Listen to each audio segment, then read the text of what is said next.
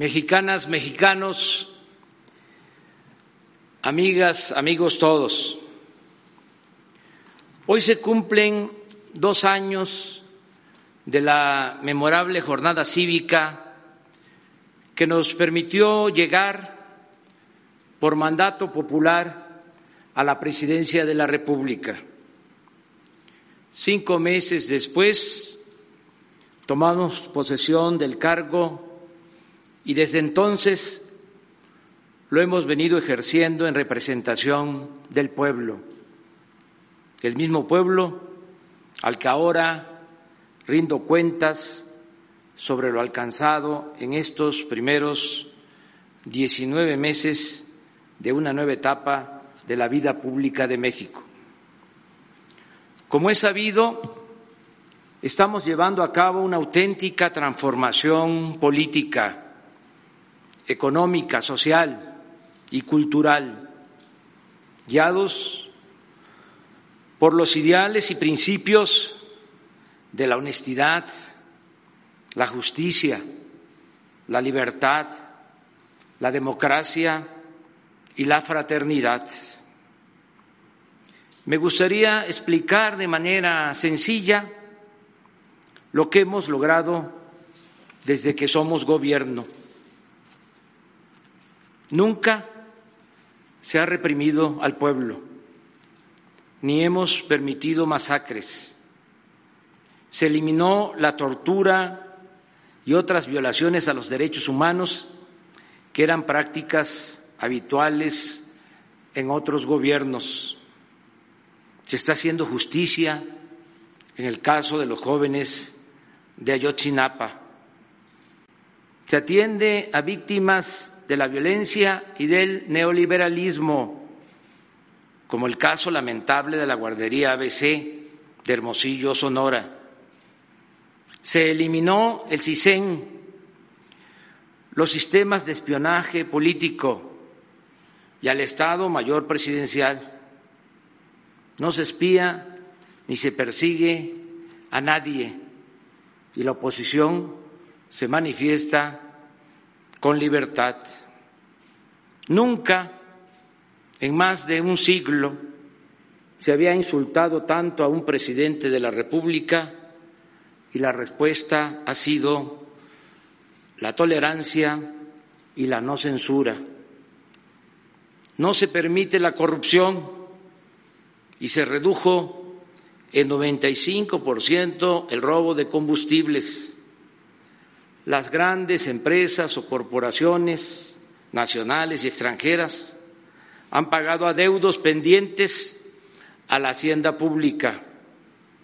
Quedó prohibida la condonación de impuestos. Se han presentado denuncias penales contra falsificadores de facturas y se convirtió en delito grave la defraudación fiscal. La austeridad del Gobierno es una realidad. La presidencia de la República dispone de un presupuesto 70% menor al ejercido por la anterior administración. Se redujeron los sueldos de los altos funcionarios en 50% y se eliminó el uso de aviones y helicópteros. Los servidores públicos ya no disponen de servicio médico privado ni de caja de ahorro especial con cargo al erario. Se cancelaron las pensiones millonarias a expresidentes de la República. Solo estamos dejando lo necesario de la estructura administrativa. No hay derroche y se terminó el lujo insolente en el gobierno. Se han ahorrado alrededor de 270 mil millones de pesos en compras y contratos de obras y servicios. Un ejemplo, el aeropuerto Felipe Ángeles nos va a costar 220 mil millones de pesos menos que el proyectado en Texcoco. Ya comenzamos la construcción de 922 kilómetros de vías férreas para el tren Maya estamos reconstruyendo seis refinerías y construyendo una nueva en Dos Bocas, Paraíso Tabasco, para que en 2023 alcancemos la autosuficiencia en gasolinas y diésel y dejemos de importar estos combustibles. Se recuperó la producción petrolera. Ya estamos extrayendo un millón setecientos cincuenta y tres mil barriles diarios y hemos aumentado las reservas probadas en 172 millones de barriles, 2.45% más de lo que había cuando llegamos al gobierno. Esta restitución de reservas no se había logrado en una década. Inició el proyecto del corredor del istmo de Tehuantepec con la ampliación de los puertos de Salina Cruz y Coatzacoalcos, la modernización del ferrocarril del Pacífico al Golfo de México y la creación de diez parques industriales en esa franja estratégica para la industria y el comercio internacional. Continúa el plan de apoyo fiscal y de estímulos económicos en la frontera norte del país. Hemos dado mantenimiento a 52 mil kilómetros de carreteras y se modernizan 300 kilómetros más. Se han construido 422 kilómetros de caminos de concreto con mano de obra comunitaria en municipios de Oaxaca. Terminamos el tren urbano de Guadalajara y se continúa construyendo el de Toluca a la Ciudad de México. Hemos concluido dos presas para riego y de protección ante inundaciones y trabajamos en dos más. Se han mejorado, ampliado o construido 17.974 viviendas para familias pobres. Se han hecho obras de mejoramiento urbano en colonias populares de 17 municipios.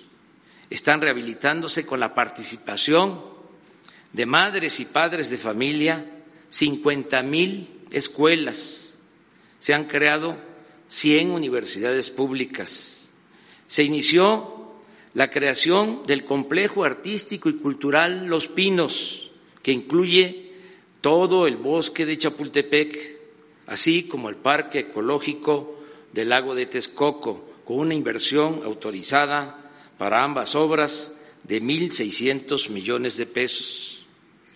No se han otorgado nuevas concesiones mineras. No se permite el uso de semilla de maíz transgénico ni las prácticas del fracking. En todas las obras que estamos realizando se consulta a las comunidades y se respeta el medio ambiente. En ningún país del mundo se están sembrando, como en México, un millón de hectáreas de árboles frutales y maderables. En materia de salud, se han terminado 32 hospitales.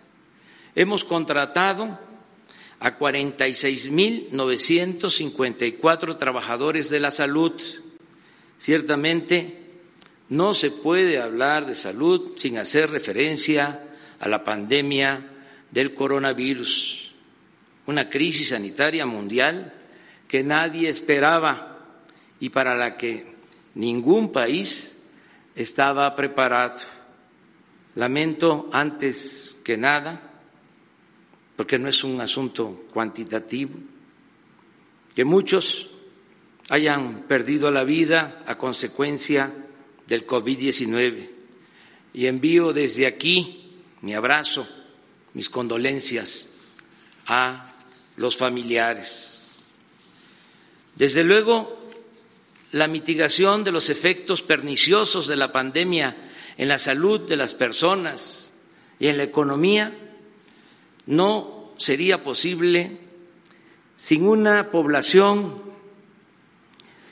que en su gran mayoría se ha comportado de manera ejemplar, con sensatez, disciplina y mucha generosidad. Estoy orgulloso de la actitud, del comportamiento, del proceder del pueblo de México. No han sido menores los sacrificios que la sociedad ha tenido que hacer para reducir el peligro de una curva pronunciada que habría significado el desbordamiento del sistema de salud. Pero se ha informado con transparencia y precisión. El país ha comprendido la naturaleza del riesgo que enfrentamos, ha acatado casi siempre las recomendaciones de los expertos y entre todos estamos saliendo adelante de esta difícil circunstancia. Hemos comenzado a promover la recuperación económica mediante el apoyo a los más pobres y a las pequeñas empresas y negocios familiares en solo tres meses hemos otorgado un millón doscientos setenta y ocho mil créditos y llegaremos a finales de año a cuatro millones. Se está impulsando la creación de dos millones de empleos nuevos. Ocho millones de adultos mayores reciben puntualmente su pensión, lo mismo que 745 mil niñas y niños con discapacidad. Se otorgan 11 millones de becas para estudiantes pobres de todos los niveles escolares, 409 mil jornaleros reciben un salario para trabajar en sus propias parcelas en el programa Sembrando Vida. 600 mil jóvenes están contratados como aprendices y 350 mil han concluido su capacitación. Dos millones cuatrocientos mil campesinos y pescadores reciben apoyos directos en efectivo. Se compran los productos del campo, maíz, frijol, arroz, el trigo, la leche a precios de garantía y se ofrece al mismo tiempo en 31.500 tiendas y lecherías una canasta básica de alimentos a precios bajos. Por dos años se han entregado fertilizantes gratuitos a todos los productores del estado de Guerrero. En fin, este año la inversión llegará de manera directa a la gente y alcanzará, sumará 650 mil millones de pesos, cantidad que nunca habían recibido, sobre todo los más pobres y olvidados de México. La pandemia precipitó, como todos sabemos, y es de dominio público, tanto en México como en el extranjero.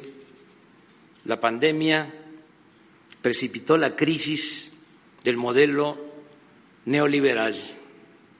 Y a diferencia de otros tiempos y de lo que hacen y respetamos otros gobiernos de otras latitudes, nuestra estrategia para remontar la caída de la economía ha sido radicalmente distinta.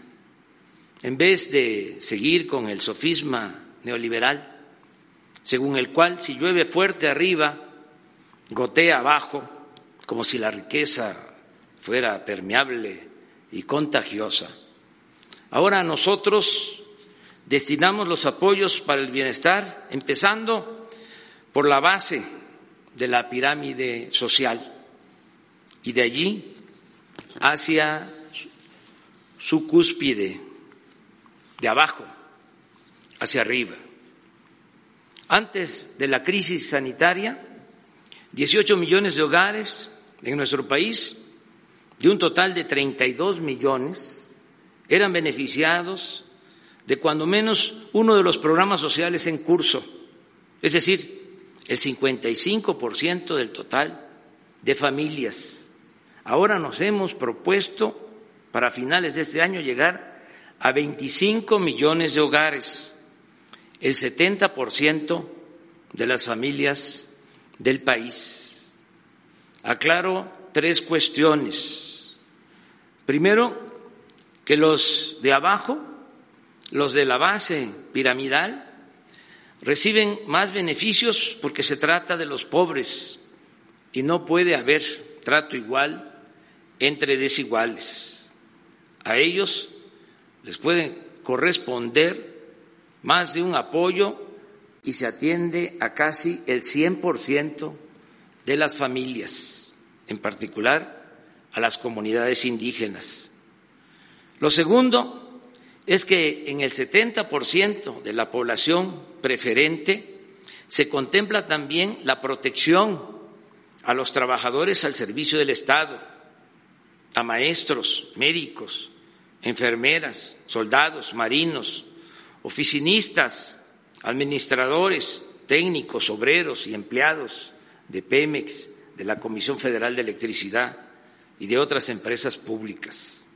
En fin, este segmento de 25 millones de hogares, equivalente al 70% de la población, va desde los muy pobres hasta la clase media media. Con esta inyección de recursos rápida y directa a las familias, se está fortaleciendo la capacidad de compra o de consumo de la gente y con ello estamos reactivando pronto la economía también. Y esto lo quiero dejar muy claro. Estamos persuadidos que un gobierno democrático, aún cuando por justicia debe darle preferencia a los más necesitados, tiene la obligación de procurar el bienestar de todas las personas. De modo que es necesario aclarar lo que estamos haciendo por el restante 30% de las familias que se ubican de la clase media alta hasta las personas de mayores ingresos en el país. Por orden de importancia, sostengo que el principal beneficio que estamos dando con respeto y responsabilidad a ese sector de la población reside en conseguir la paz y la tranquilidad en México. Como todos sabemos, ningún mal se equipara a la violencia y nada, nada es más valioso que vivir en paz, con tranquilidad.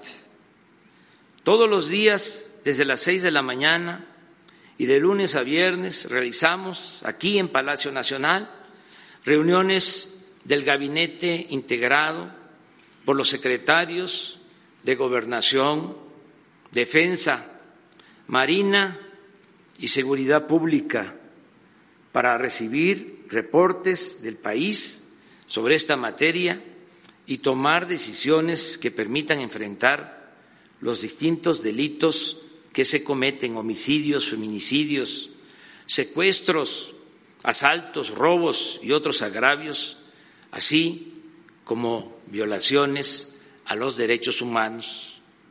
Pero como siempre lo hemos sostenido, lo más efectivo es precisamente lo que hacemos en el tema de atender las demandas de los más pobres y marginados, en el entendido de que la paz es fruto de la justicia. Esta nueva política de seguridad empieza a dar resultados. Durante el tiempo que llevamos en el gobierno hemos podido mantener sin aumentos sensibles el delito de homicidio y hemos roto la tendencia histórica de su crecimiento. Asimismo, se han reducido considerablemente el resto de los ilícitos en comparación con noviembre de 2018, un poco antes de que asumiéramos la presidencia de la República. Por ejemplo, el robo de vehículo de entonces a la fecha ha disminuido en 41 por ciento, el secuestro en 25 por ciento, el robo a transporte público colectivo en 58 por ciento, el robo a transporte público individual en 36 por ciento, el robo a casa habitación en 27 por ciento, el robo a negocio en 24 por ciento, el robo a transeúnte 45 por ciento y así en casi todos los delitos. Aclaro que todo esto se ha hecho con el trabajo conjunto, en particular del Gabinete de Seguridad. Agradezco mucho el apoyo y la lealtad de las Fuerzas Armadas. De manera especial, el apoyo del general secretario de la Defensa, y del almirante Ojeda, secretario de Marina. Todos los servidores públicos encargados de esta importante tarea han actuado con perseverancia, con profesionalismo, con rectitud, con inteligencia y no como era antes, solo con el uso de la fuerza. Aquí destaco que ahora, a diferencia de otros tiempos, en los enfrentamientos entre elementos del orden y las bandas de la delincuencia, son más los heridos y detenidos que los muertos. Es decir, se acabó el remátalos, el mátalos en caliente y la orden de que ustedes hagan su trabajo y nosotros nos encargamos de los derechos humanos. Pero nuestro modelo no solo significa bienestar y seguridad para la paz y la tranquilidad de todos los mexicanos, también ofrece al 30% de la población con mejores condiciones económicas la posibilidad de hacer negocios, obtener ganancias lícitas y progresar sin trabas o ataduras. Señalo de paso que se combate sin excepciones ni favoritismos la corrupción y la impunidad y que existe un auténtico Estado de Derecho. Además, no hemos aumentado impuestos ni el precio de las gasolinas, el diésel, el gas y la electricidad. Agrego que en los proyectos de extracción de petróleo, generación de energía eléctrica y construcción de vías férreas, puertos, carreteras y otras obras y servicios públicos participan compañías cuyos propietarios, dueños, en su mayoría son empresarios mexicanos. Pero sobre todo los sectores de mayores ingresos se ven beneficiados con el fortalecimiento de la capacidad de consumo de las clases populares, las cuales, al elevar su poder adquisitivo, fortalecen el mercado nacional, el mercado interno, lo que a su vez mejora el panorama para la industria, el comercio y los servicios. Atendemos a los pobres, desde luego, y sobre todo por convicción y por humanismo, pero también lo hacemos porque creemos que si destinamos recursos a los menos favorecidos, habremos de lograr que haya consumo, que se mejore el poder adquisitivo de los mexicanos y lograr así una más rápida reactivación de la economía para salir de la crisis. Además de la experiencia propia, repito aquí lo que sostenía Ricardo Flores Magón, Juan Sarabia y otros revolucionarios en el Plan Liberal de 1906. Decían, cuando el pueblo es demasiado pobre, cuando sus recursos apenas le alcanzan para mal comer, consume solo artículos de primera necesidad y aún estos en pequeña escala. Y ellos mismos aseguraban, cuando los millones de parias que hoy vegetan en el hambre y la desnudez coman menos mal, usen ropa y calzado y dejen de tener petate por todo ajuar, la demanda de mil géneros que hoy es insignificante aumentará en proporciones colosales y la industria, la agricultura, el comercio, todo será materialmente empujado a desarrollarse en una escala que jamás se alcanzaría mientras subsistieran las actuales condiciones de miseria general. Abundando sobre los beneficios que reciben y podrán acrecentar las familias de mejores ingresos en el país, destaca el enorme campo de negocios que abre la ratificación del Tratado Comercial entre México, Estados Unidos y Canadá. Por cierto, el día de hoy ya inició la aplicación del T-MEX Tratado Comercial entre México, Estados Unidos y Canadá. En un momento por demás oportuno pues la vecindad con la economía más fuerte del planeta en las circunstancias actuales de recesión global de las economías nos ayudará a impulsar nuestras actividades productivas y a crear nuevos empleos.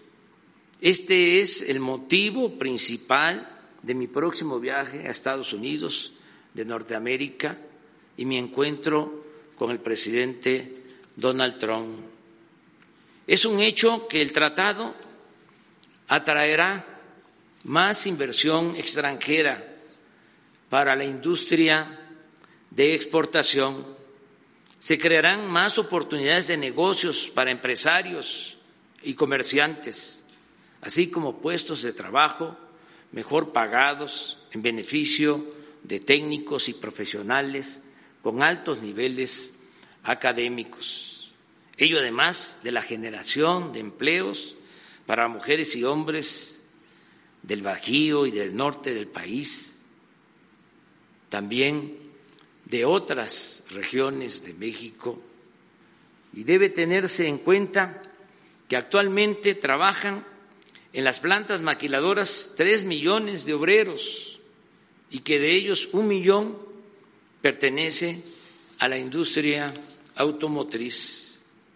Agréguese que estas cadenas productivas integradas a Estados Unidos y Canadá se fortalecerán por los reacomodos que se están llevando a cabo en el comercio mundial. México es, pues, un país de oportunidades en el que sus habitantes de todas las clases sociales podrán gozar de bienestar, paz y felicidad. Esta nueva estrategia, insisto, nos permitirá una recuperación pronta de la economía y empiezan a percibirse buenos resultados. Por ejemplo, a pesar de la pandemia, según datos del sistema de administración tributaria del SAT, de enero a junio, los ingresos de las principales tiendas de autoservicio en el país, Walmart, Oxo, Soriana, Chedraui y otras, sumaron 564 mil millones de pesos, cifra superior en 59 mil millones con relación al mismo periodo de 2019. Es decir, vendieron estas tiendas 8.8% más en términos reales. Las remesas que envían nuestros paisanos a sus familiares y siempre les vamos a reconocer y agradecer por lo que hacen en favor de la economía nacional. Las remesas, según datos preliminares, se han incrementado durante el primer semestre de este año, también a pesar de la pandemia, en 10% con relación al mismo periodo del año pasado. Aquí abro un paréntesis para informar que hoy, precisamente el Banco de México dio a conocer que las remesas del mes de mayo aumentaron en 18% con relación al mes de abril, lo cual refuerza mi pronóstico de que ya pasó lo peor de la crisis económica. Además, la pérdida de empleos también ya tocó fondo. En abril se dio de baja en el Seguro Social a 555 mil trabajadores. Fue lo peor, lo más difícil. 555 mil trabajadores perdieron su empleo en abril. En mayo ya fueron menos, 345 mil. Y en junio ya solo se perdieron 83 mil empleos.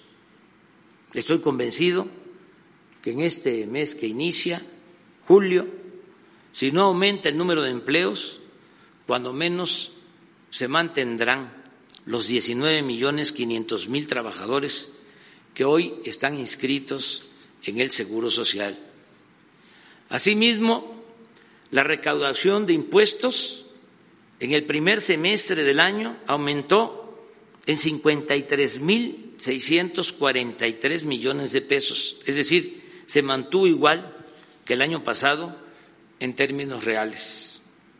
El peso se ha venido recuperando poco a poco. Llegó a estar a 25 pesos y un poco más por dólar. Ahora está a menos de 23 pesos por dólar. Poco a poco se ha ido recuperando nuestra moneda, moneda. Durante el tiempo que llevamos en el gobierno eh, se ha depreciado solo 12 por ciento. Esto porque el año pasado el peso se apreció más que ninguna otra moneda en el mundo con relación al dólar. De modo que este año, por el coronavirus, coronavirus, por la crisis económica, que se cayeron todas las monedas, el peso no perdió tanta fuerza, tanto valor. Sin embargo, lo más importante es que hemos conservado con trabajo, con perseverancia, con honestidad, con justicia, hemos mantenido la gobernabilidad en el país, la paz y la tranquilidad. Y continúa, y eso es muy importante, encendida la llama de la esperanza. La esperanza que es una fuerza muy poderosa. La mayoría de los mexicanos están conscientes de que estamos enfrentando momentos difíciles pero existe una inquebrantable fe en la transformación política, económica, social y cultural que hemos iniciado desde abajo y entre todas y todos. Muchos, millones de mexicanos, hombres y mujeres, saben que lo más importante de todo, lo más importante de todo es desterrar por completo la corrupción que imperaba en los gobiernos neoliberales. Muchos, afortunadamente, no olvidan que la deshonestidad en el servicio público y el contubernio entre el poder político y el poder económico ha sido la causa principal de la desigualdad, de la violencia y de la degradación pública. Por eso, nada nos va a detener en el propósito fundamental de transformar a México por la vía pacífica, pero de manera rápida y profunda. Sostengo que para el primero de diciembre de este año estarán ya establecidas las bases de la nueva forma de hacer política. Para entonces habremos terminado con las principales reformas legales y quedarán asentadas en la conciencia ciudadana las ideas de justicia, honestidad, austeridad, bienestar y democracia. Sobre esto último, sobre la democracia, hoy, primero de julio, día que para muchos es eso, sinónimo de democracia, expreso que aun cuando hemos avanzado haciendo valer el principio de la separación de poderes, que existe un auténtico Estado de Derecho, que hemos avanzado también en la aplicación. Nosotros propusimos la iniciativa para que quedara escrito en la Constitución la revocación del mandato y la abolición de fueros o inmunidades a los servidores públicos. Y aunque es evidente que existe una mayor participación ciudadana Todavía nos falta erradicar por completo el fraude electoral y convertir el apego a los principios democráticos en cimiento inamovible de nuestra cultura cívica. Por eso he dicho que en las próximas elecciones, sin dejar de respetar las decisiones de los órganos electorales autónomos, como el Instituto Nacional Electoral y el Tribunal Electoral del Poder Judicial de la Federación, vamos a estar todos atentos para que las elecciones sean verdaderamente libres y limpias. Cuando hace unos días expresé este compromiso por la democracia, algunos se molestaron y empezaron a vociferar que eso era intromisión, injerencia. Olvidan que la democracia implica, en primer lugar, el respeto al mandato del pueblo, un mandato que en el pasado reciente fue atropellado por las prácticas del fraude impulsadas desde la cúspide de los poderes político y económico y solapadas por las autoridades electorales. Por ello, desde el primero de diciembre de 2018 dejamos en claro que no incurriríamos en esas acciones abyectas, que observaríamos una estricta imparcialidad partidista y que respetaríamos los resultados electorales de cualquier signo.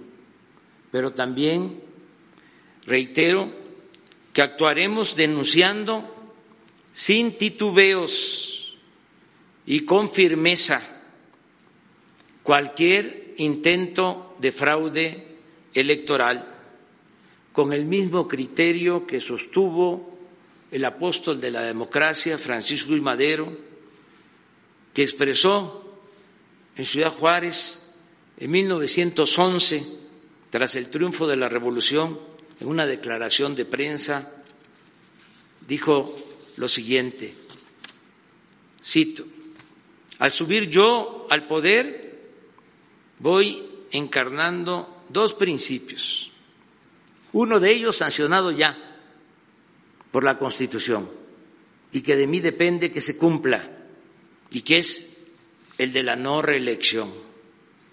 Otro, el sufragio efectivo. Para lograr este último se necesita reformar la ley electoral y esto depende principalmente del pueblo, pero yo me voy a constituir en el principal guardián de esa prerrogativa popular y consideraré que mi principal deber es facilitar la libre manifestación de la voluntad popular a fin de que las leyes sean genuina expresión de esa voluntad.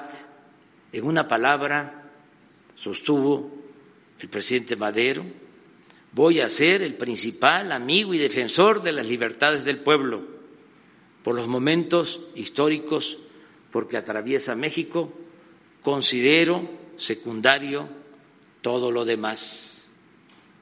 Amigas y amigos, gracias, gracias por seguir confiando en mí.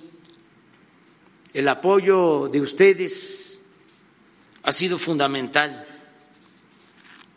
tanto para la victoria como para gobernar, enfrentando a la reacción conservadora. La victoria ha sido de todos. Aquí traigo a la memoria a los precursores de nuestro movimiento, los que se nos adelantaron y los que viven para contarlo. El gobierno también, así como entre todos conseguimos la victoria, el gobierno también es de todos, es del pueblo, para el pueblo y con el pueblo. Les refrendo mi compromiso de continuar siendo fiel a los principios que nos inspiran, de no mentir, no robar y no traicionar al pueblo. En lo personal, deseo heredar a mis hijos, más que bienes materiales, honestidad, amor al prójimo y a la patria.